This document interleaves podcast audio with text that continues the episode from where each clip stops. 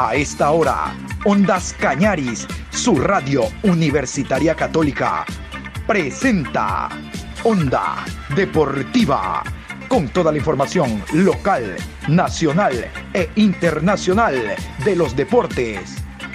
Comenzamos.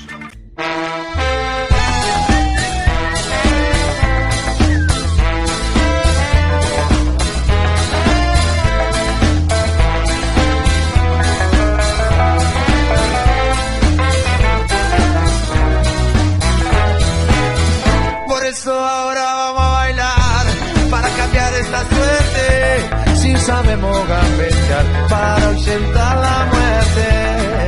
Vamos a bailar para cambiar esta suerte. Si sabemos gambetear para ausentar la muerte. Hola, ¿qué tal? ¿Cómo le va, mi querido Patricio San Martín? Aquí estamos este jueves 5 de agosto, programa 791 a lo largo del día en Onda Deportiva. Hoy tendremos un programa cargado de información Vamos a hablar de la solicitud del Barcelona al Comité de Operaciones de Emergencia porque quiere presencia de público para el encuentro Barcelona-Fluminense el próximo 19 de agosto. Vamos a contarles también que habrá bar para el partido Independiente Barcelona. Hay un lesionado en el Emelec. Eh, entre la mañana y la tarde tendremos oficialmente ya un nuevo estratega, un nuevo técnico en el conjunto del Macará ha llegado Horacio Montemurro, no se equivoque, no es con B, es con M, Montemurro como nuevo director técnico del Delfín que recibe al Emelec. Les voy a contar que Eduardo Granda ni siquiera pasó por el ánfora como técnico del Olmedo. Él no se hará cargo de ese muerto. Todo esto les vamos a contar, los sancionados de la fecha número 2, hasta plata. Pero vamos a iniciar con los árbitros. La programación oficial de esta tercera fecha, segunda fase, entre viernes, sábado, domingo y lunes, los árbitros designados por Liga Pro Betcris a continuación. Viernes 6 de agosto, 19 horas. Deportivo Cuenca recibe a Manta Fútbol Club. Árbitro central, Leandro Angulo. Asistente 1, Juan Aguiar. Asistente 2, Alejandro Lupera. Cuarto árbitro, Jordan Montesé. Asesor de árbitros, Roberto Arcaya. Sábado 15 horas. En el estadio de Echaleche. Muchurruna enfrenta a Independiente del Valle. Juez central, Jefferson Macías. Línea 1, Juan Cruz. Línea 2, Luis Cordero. Carlos Aroca, cuarto árbitro. Asesor arbitral, Betty Tobar. 17 horas con 30, Universidad Católica enfrenta a Liga Deportiva Universitaria. Juez central del partido, Augusto Aragón. Línea 1, Ricardo Valdivieso. Línea 2, Flavio Nal. Cuarto árbitro, Juan Andrade. Asesor de árbitros, Roberto Flores. A las 20 horas, Barcelona versus Guayaquil City. Árbitro central, Alex Cajas. Línea 1, Ricardo Baren. Línea 2, Denis Guerrero. Cuarto árbitro, Jefferson Lara. Asesor de árbitros, Ramón Romero. Domingo 8 de agosto a las 14 horas. Aucas versus Orense. Juez central del partido, Anthony Díaz. Línea 1, Byron Romero. Línea 2, Félix Vera. Cuarto árbitro, Wellington Arauz. Asesor de árbitros, José Alvarado. A las 16 horas con 30, 9 de octubre versus técnico universitario. Árbitro central, Luis Quirós. Línea 1, David Bacasela. Línea 2, José Quirós. Cuarto árbitro, Gabriel González. Asesor de árbitros, Osvaldo Segura. 19 horas en el Estadio Jocay, Delfín versus Emelec. Juez central, Jaime Sánchez. Línea 1, Cristian Lescano. Línea 2, Mauricio Lozada.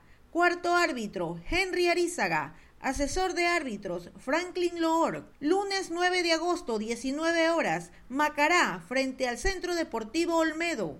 Juez central, Carlos Orbe. Línea 1, Edwin Bravo. Línea 2, Jonathan Monar. Cuarto árbitro, Gerson Zambrano. Asesor de árbitros, José Luis Cabezas. Onda Deportiva. Ya están definidos los equipos que van a jugar Copa Libertadores de América en octavos de final. El Fluminense ganó como local 1 por 0 a Cerro Porteño, global 3 por 0, así que ya están los ocho clubes que jugarán esta instancia de la Libertadores de América. Vamos a continuación con los partidos. Sao Paulo versus Palmeiras, Olimpia enfrenta a Flamengo, River Plate versus Atlético Mineiro y Fluminense versus Barcelona. Como ustedes escuchan, hay cinco equipos brasileños, un paraguayo, un argentino y un ecuatoriano. Ahí está Barcelona. Casualmente vamos a continuación con los árbitros para el encuentro Fluminense-Barcelona. Barcelona abre como visitante su primer partido. Vamos a escuchar. 12 de agosto en la ciudad de Río de Janeiro. Árbitro central, Alexis Herrera. Asistente 1, Carlos López. Asistente 2, Jorge Urrego. Cuarto árbitro, Gender Herrera. En el bar, Andrés Cuña. Asistente de bar, Juan Soto. Asistente de bar 2, John León. Asesor de árbitros, Sergio Cristiano. Asesor de video, Darío Ubriaco.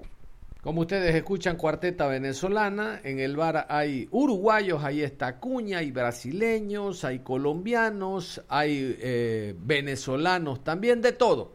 Los ecuatorianos, ni por el ánfora. Bueno, le viene una semana o una serie de compromisos al Barcelona, no solo en el ámbito local, sino internacional. A ver, este 7 tiene que jugar contra Guayaquil City por la Liga Pro Betcris. El día 12, escuchan ustedes, Fluminense Barcelona. El día 15, Barcelona tiene que enfrentar a Liga Deportiva Universitaria de Quito. Luego Barcelona el 19 tiene que enfrentar al conjunto de Fluminense como local. Luego Barcelona tiene que jugar ante Independiente del Valle. Miren ustedes el calendario que tiene Barcelona. A propósito de Independiente del Valle, se ha oficializado la solicitud del VAR para ese compromiso. Vamos con la solicitud que ha hecho el conjunto del Barcelona. Por medio del presente oficio me permito extender un afectuoso saludo y a la vez le solicito lo siguiente. El fin de semana del domingo 29 de agosto de 2021 Dios mediante se celebrará el cotejo entre el Club Deportivo Profesional Independiente del Valle y el Barcelona Sporting Club en el Estadio Banco de Guayaquil en la ciudad de Quito por la fecha 6 de la segunda fase del Campeonato Ecuatoriano de la Serie A. Ante lo expuesto, solicitamos se remita el presente requerimiento de VAR a la empresa Hawk Ice a fin de que los valores a sufragarse por la contratación de estos servicios sean asumidos por esta conforme fue ofrecido y aceptado por la compañía por correo electrónico del 23 de julio 2021, así como para su correcta ejecución en la fecha, hora y lugar en la que se decida programar el encuentro. Muy atentamente, Jorge Egues Guerrero, director general Barcelona Sporting Club. A propósito entonces del Barcelona, tres partidos por Liga Pro Betcris, el fin de semana contra el City, el siguiente contra la Liga y después por la sexta fecha ante Independiente del Valle. Por medio hay dos encuentros, primero visitante en Río de Janeiro ante Fluminense y después como local en el Monumental ante el mismo equipo en el encuentro de vuelta. Cabe destacar que Barcelona el día de ayer miércoles hizo una petición al Comité de Operaciones de Emergencia eh, a través de la Liga Pro indicando de que solicita la presencia de por lo menos el 30% del aforo de público en, el Monumental cuando reciba a Fluminense. La petición no la hace a Comebol. Comebol no tiene nada que ver. Los que mandan son los COEs, los organismos de cada país. En nuestro país, el Comité de Operaciones de Emergencia, la Liga Pro y el COE cantonal, el COE de la provincia del Guaya. El 30% son aproximadamente 3.000 personas que estarán vinculándose a socios que estén al día. Más o menos sale el número de, de hinchas que Barcelona requiere para este partido. Vamos a esperar a ver si hasta mañana viernes hay un pronunciamiento oficial, o a lo mejor hoy en la tarde, del Comité de Operaciones de Emergencia ante esta solicitud del Barcelona. Me parece que todavía es muy pronto la pandemia en, nuestra, en nuestro país y en Guayaquil no ha pasado. Vamos a hablar del otro equipo guayaquileño, el Club Sport Emelec, que ha hecho noticia también porque uno de sus jugadores, hablamos del jugador Alexis Zapata, el colombiano, está lesionado y yo no creo que es duda. No va a estar este fin de semana cuando el conjunto del Emelec tenga que visitar al equipo del Delfín. Vamos a continuación con el comunicado oficial del Emelec que hace extensivo a los medios sobre la lesión de Zapata el Corroncho. Tras el encuentro disputado versus Aucas, se han realizado exámenes de imágenes al señor Alexis Zapata encontrando desgarro G2 muscular de origen traumático. Se ha iniciado tratamiento y se prevé un tiempo de recuperación de tres semanas. Así lo dijo el doctor Celio Romero, jefe del Departamento Médico de Emelec. Metiéndonos al tema Liga Pro Betcris, ya está el acta de sanciones, hablando de la fecha 2 de la segunda etapa. Quiero destacar que son multas económicas bastante altas las que cada vez se observan a nivel de sanciones por parte de la Comisión Disciplinaria de la Liga Pro. Son altas las sanciones. Recuerden ustedes que la semana anterior Independiente del Valle, por no mm, abrir otra puerta de acceso, personas no eh, inscritas para asistir al estadio, la multa ascendía a 3.200 dólares.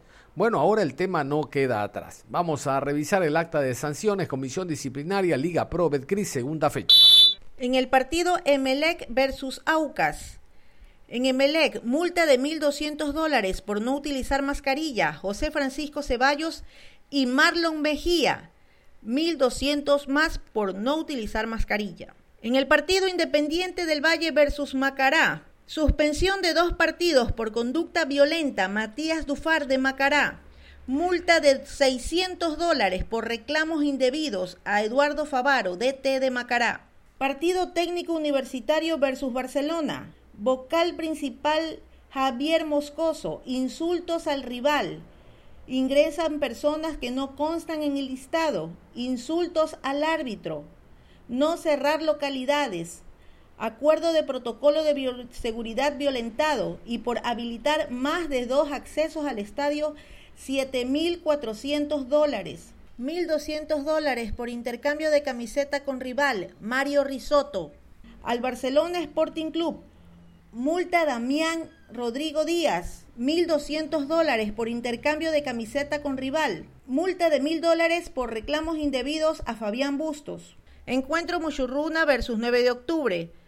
Muchurruna, reclamos indebidos al árbitro y abandono del área técnica, suspensión de una fecha para Jorge Rafael Zamora.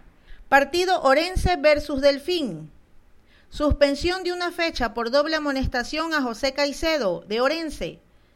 En el Delfín, suspensión de dos fechas por juego brusco grave, Charles Vélez.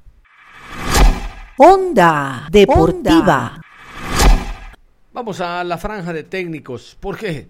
Porque resulta que el conjunto del Macará está oficializando, entiendo que para hoy jueves en la tarde, la presencia de su nuevo estratega. Es un secreto a voces lo de Paul Vélez, que ha renunciado al Delfín y es uno de las principales carpetas que manejan los hermanos Salazar encabezado por Miller, su presidente, en torno a dirigir al cuadro ambateño. Lo cierto, lo seguro, lo claro es que este lunes para el partido Macará Olmedo, ahí estará Borifiallos, lo recuerdan, Borifiallos, volante, hace algunos años, ha jugado en algunos clubes ambateños, eh, sobre todo en Macará, formaba parte de la unidad técnica de Paul Vélez, bueno, él estará a cargo el próximo día lunes en la banca, y todo apunta, eh, si es que en el resto de la mañana no se oficializa, en la tarde ya prácticamente el rumor que creció anoche es que Paul Vélez sea el nuevo director técnico. No se descartan otras carpetas, pero el cuencano es el más seguro candidato a dirigir al cuadro macareño. Aquí entre nos, nunca debió irse. Vamos a continuación con Miller Salazar, el presidente del Macará, hablando sobre el momento actual de su equipo. Eh, nosotros no estamos pintados en la pared y nosotros como dirigentes estamos siempre eh, manejando las situaciones eh, buenas, malas, positivas, negativas dentro del club. Esta es institución, una institución que agrupa una serie de situaciones en el tema deportivo, en el tema administrativo y obviamente tenemos que ocuparnos de muchas cosas y obviamente estos últimos días lo preocupante ha sido los tres últimos resultados negativos que ha conseguido Macará. No es la primera vez en la Vélez, nos tocó vivir dos ocasiones algo parecido y logramos y logramos y logramos salir. Eh, sí, eh, le he convocado a una reunión con el profe después de que hemos hablado, hemos conversado eh, con los dirigentes. Eh, la decisión que la tomamos nosotros lo hacemos en función de buscar siempre lo mejor para la institución, eh, también en aras de buscar eh, éxitos deportivos. tuvimos toda la firme intención de manejar un proceso a largo plazo con, con, con el profe Favaro, un extraordinario ser humano, más allá de que, de que lleguemos o no a un acuerdo en la tema de rescisión del contrato. lamentablemente las cosas no se lo dieron Macará no es un equipo que puede mirar con pasivismo eh, un, tres derrotas consecutivas, eh, obviamente frente a dos rivales de mucho pergamino en fútbol ecuatoriano como Barcelona y como Independiente, que a lo mejor estaba dentro de las posibilidades eh, partidos jugados como visitante, pero lo de Guayaquil City es algo que no nos esperábamos. Macará se mantiene en zona de clasificación a un torneo internacional yo le puedo decir algo que les, les puede sorprender. Algún momento, algún momento nos tocará perder, algún momento nos tocará no clasificarnos a un torneo internacional. Espero que nunca nos toque descender. Y esto es el fútbol. A la gente que sé que escribe basuras en las redes sociales y que cree que nos amedrentamos ante esas actitudes eh, de esa porquería de hinchas, eh, les quiero decir que eso no nos obliga o no nos lleva a nosotros a, tomar una decisión. Eh, nos lleva a otro de situaciones, otro tipo de situaciones, el proyecto que queremos manejar con Macará, eh, la estructura sólida que tiene la institución como de las mejores del país, me ha dado mucha alegría en estos tiempos que inmediatamente luego, luego de que perdimos los partidos, obviamente todo el mundo comienza a llamar y todo el mundo quiere llegar a Macará porque, porque saben el trabajo sostenido que se hace en la institución. Y obviamente eso para nosotros es un punto de apoyo, saber que cambiamos la historia de este equipo y no vamos a permitir que el día de hoy o mañana nos juzguen porque no sacamos resultados positivos. Hoy deberían acordarse de que este año hemos hecho una inversión de más de 100 mil dólares para igual eh, cuidar la imagen de Macará en el fútbol femenino y hoy por hoy Macará está entre los ocho equipos más grandes del fútbol ecuatoriano y el año pasado éramos los últimos, sacamos un punto eh, y nos salvamos por gol de diferencia de, bajar de categoría. Este año eh, hicimos 19 puntos y llegamos a los playoffs. Eh, esas cosas la gente no ve. Aquellos hinchas mediocres que lo único que hacen es criticar, pero estamos convencidos de que si nos toman en cuenta, es porque algo hemos hecho en el camino. Ojalá la respuesta y el resultado final sea óptimo para, para esta gran institución a la que amamos, a la que queremos y por la que hemos entregado parte de nuestra vida.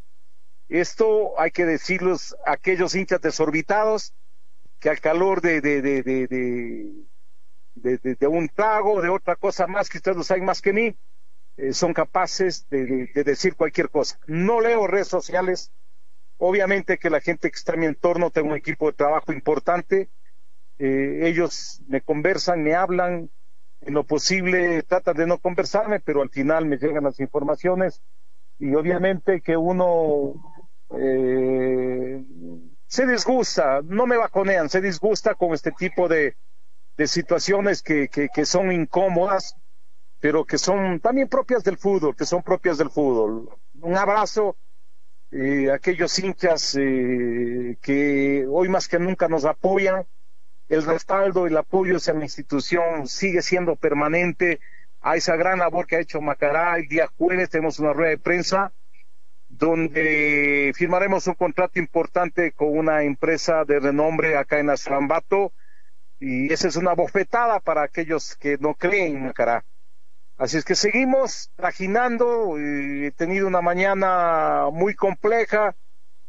Se le ha comunicado al profesor Favaro la decisión de terminar el contrato, queremos que sea de mutuo acuerdo, obviamente es muy complicado, es muy difícil. El profe ha salido de Macará, eh, es algo muy, muy difícil de manejar. Eh, no nos gusta este tipo de situaciones y en los últimos años no lo hemos hecho, siempre hemos querido la permanencia de un técnico durante un prudente tiempo que nos permita crecer y creer en nuestros proyectos y eso es lo que nosotros eh, lo hemos hecho en los, últimos años. No nos salió bien las cosas con el profe Favaro, tenemos que admitirlo y obviamente eh, hemos tomado la decisión, no sé si de mutuo acuerdo, no sé si unilateral de terminar el contrato y esperamos en la mesa de negociaciones eh, tratar de, de llegar a un acuerdo porque jamás, jamás en estos 25 años que soy dirigente he tenido un juicio y si me toca eh, la primera vez también estoy dispuesto a enfrentarlo de la mejor manera. Creo que he sido claro, contundente en decirle concretamente lo que ha sucedido. Profe Faro ya no está en Macará, ya no está en Macará. Tenemos que seguir conversando, hemos avanzado bastante en el tema de ponernos de acuerdo. No dudo que vamos a llegar a un acuerdo. Eh, a veces resulta fácil, a veces resulta complicado eh, depende igual la forma de ver las cosas de cada persona. Ha sido un diálogo muy, muy, muy abierto el que hemos tenido. Eh, de alguna manera también uno trata de, proteger la imagen profesional de él, de sostener su imagen también y obviamente por sobre todas las cosas eh, de cuidar su integridad en todos los aspectos y eso queremos que sea un tema recíproco para ambas partes. a partir del día de hoy eh, está hecho cargo del equipo eh, Boris Fiallos, un hombre de la casa. Eh, nosotros tuvimos igual ayer una conversación con él, incluso con la posibilidad de que pueda dirigir Macará.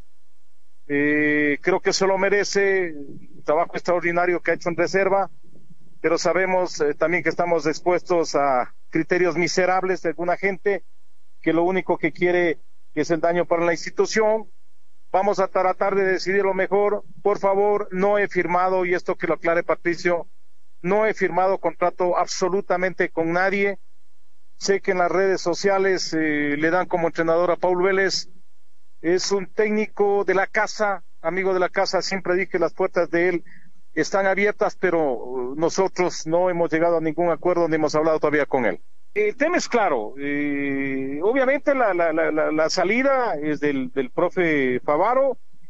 Eres la cabeza del cuerpo técnico. Ese fue el tema más complicado porque obviamente a mí me encantaría que se quede trabajando eh, profesor Panzaro, que se quede, que se quede Teixeira, extraordinarios profesionales todos, pero me aseguró Favaro de que ellos también a lo mejor se van. Entonces esperemos, con ellos no tengo ningún problema porque también es complicado. Si, si, si salen dos personas más del club, hay que también buscar una negociación con ellos para tratar de terminar bien. Bueno, si nosotros contratamos otro entrenador, nosotros eh, eh, sabremos en función, en función de, de, de, de, lo que creemos, veremos si, si necesitamos un asistente, si necesitamos un preparador físico. Obviamente si se van ellos, necesitamos, necesitamos, pero no se olvide que en la casa tenemos a Boris, que no solamente puede ser de técnico, sino también puede ser de asistente. No me ha llegado una sola carpeta a mi escritorio. No soy como otros equipos que dicen que tienen 100 carpetas o 70 carpetas, ni una sola carpeta. Simplemente me han llamado con la ilusión de dirigir Macará muchas personas. No le voy a decir cuántas. y obviamente dentro de esas consideraciones eh, tomaremos en cuenta a Paul Vélez. Bueno, es uno de los técnicos más cotizados del fútbol ecuatoriano. Y la parte económica también será vital. En el caso de que decidamos esto, o de que decidamos eso, hoy en la tarde me voy a reunir nuevamente con el directorio y vamos, vamos a analizar todo, porque la decisión que nosotros tenemos que tomar tiene que también eh, marcarse alrededor de los parámetros económicos del club porque tampoco es que voy a hipotecar al club o vamos a regresar a lo de antes por tratar de satisfacer a lo mejor a unos cuantos. Esta será una necesidad en función de los proyectos en los que cree el club y dentro de esa consideración obviamente que está Paul Vélez también. Le decía franja de técnicos porque llegó Horacio Montemurro. Recuerdan a Montemurro que estaba trabajando como asistente en el cuadro en el cuadro Manavita, en el cuadro de El Delfín eh, estuvo interinamente unos partidos, se fue del equipo y ahora lo han llamado como rueda de auxilio para intentar meter al conjunto del Delfín en algún torneo internacional. No tiene problemas de pérdida de categoría porque hay peores en el campeonato, pero el hombre tiene una tarea bastante dura, ¿no? Esta semana eh, estará ya dirigiendo el encuentro entre Delfín y el conjunto del Emelec. Horacio Montemurro y la intención de meter al cuadro Manavita en un torneo internacional. El Delfín con el plantel que tiene tiene que estar peleando los primeros ocho puestos. Eh, así que bueno, vine a eso, el viaje es muy largo, hace un día casi y medio que estoy viajando y, y la verdad estoy muy feliz de, de, pisar otra vez el suelo ecuatoriano. ¿Tuvo contacto con el presidente para que Sí, sí, claro, vengo desde el sábado con contacto. Cuando ya no estaba más el otro técnico, yo no quería hablar hasta que no, hasta que no termine sus funciones. Así que bueno, el sábado por la mañana hablé con el señor José Delgado y la conversación habrá durado 10 minutos y, y, bueno, y hacer trámites para poder salir del país. Es un equipo que usted lo conoce, que en un momento estuvo ahí. Eh, ¿Qué referencias tiene hoy en la actualidad este equipo del Delfín, más allá del tema de tabla de posiciones en que se Y mira, lo vengo siguiendo. Yo nunca dejé de seguir el fútbol ecuatoriano y nunca dejé de seguir al Delfín. Hay que retocarles algunas cositas de, eh, a mi forma. Eh, señor Paul Vélez y, el profe hicieron lo mejor eh, seguía los entrenamientos, seguía todo. Bueno, las cosas a veces no se dan. Ahora me toca a mí levantar al Delfín y, y volver a ponerlo como fue, ¿no? O como es, un club grande en Manaví. Profe, a propósito también un poco de nuestro medio, usted lo decía, viene siguiendo el torneo. ¿Cuál es eh, la impresión que le causa el nivel y las fechas que restan quizás, los rivales?